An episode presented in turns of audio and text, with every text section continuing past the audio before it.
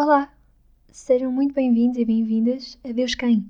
Somos o grupo de jovens da Gualva, o meu nome é Madalena e este é um podcast onde todas as semanas traremos assuntos novos com uma perspectiva diferente.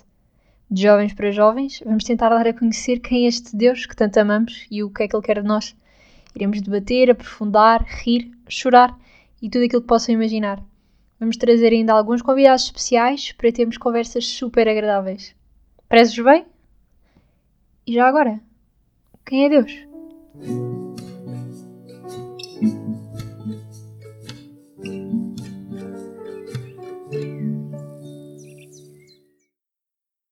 Mais um dia santo, mais um episódio.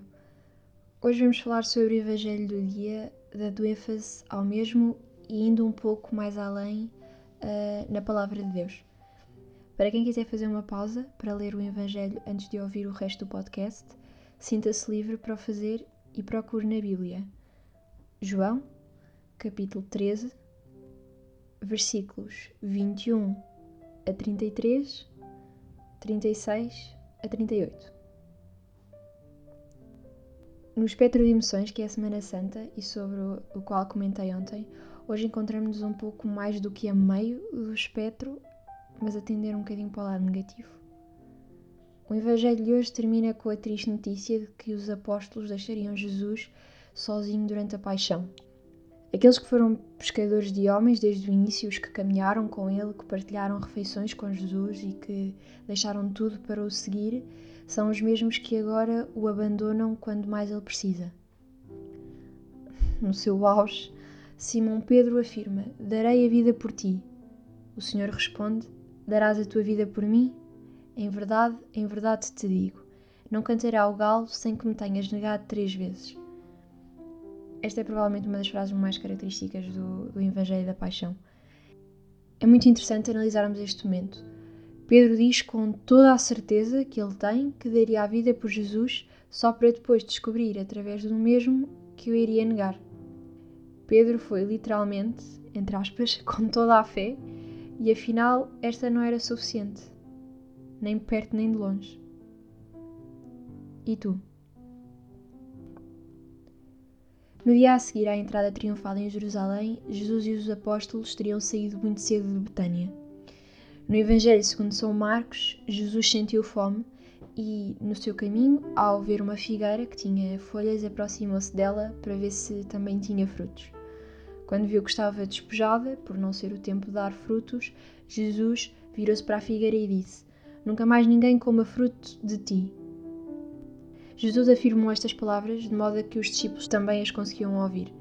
Mais tarde, quando regressavam à aldeia, como já estava escuro, não repararam na figueira.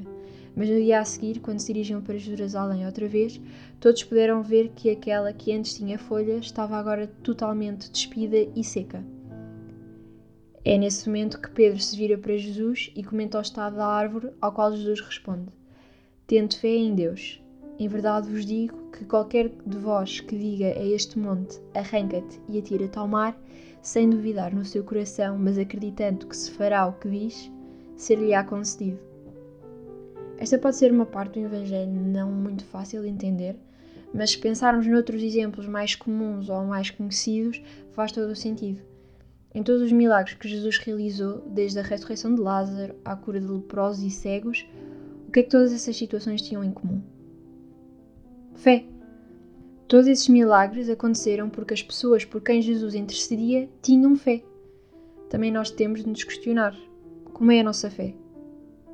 Somos capazes de confiar cegamente em Deus?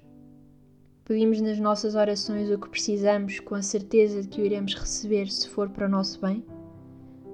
Continuamos a rezar sobre algo, mesmo que passe imenso tempo? Algo pode ser difícil, pelo menos para mim, é esse último ponto. Continuamos a rezar ou desistimos? Quando converso com alguns amigos, ouço coisas como Ah, já não sinto nada quando rezo, ou Não vale a pena rezar, já passou tanto tempo e nada mudou. Pá, bolas! Que pena que é sentirem-se assim. Mas o tamanho da nossa fé, e vamos pôr o tamanho entre aspas, também se vê por aí. As coisas não acontecem do dia para a noite mas Jesus pede-nos que sejamos pacientes e persistentes em oração, mesmo quando não nos sentimos para aí virados. obviamente que também entre aspas. O desafio para hoje é rezarmos por uma conversão total e uma confiança cega. Peçamos a Maria que nos ajude a ser mais como ela e confiar plenamente na vontade e no plano de Deus. Esperamos que tenham uma semana santa fantástica e consigam descobrir sempre um pouco mais sobre ele através do nosso podcast. Até porque o que realmente importa é saber quem ele é.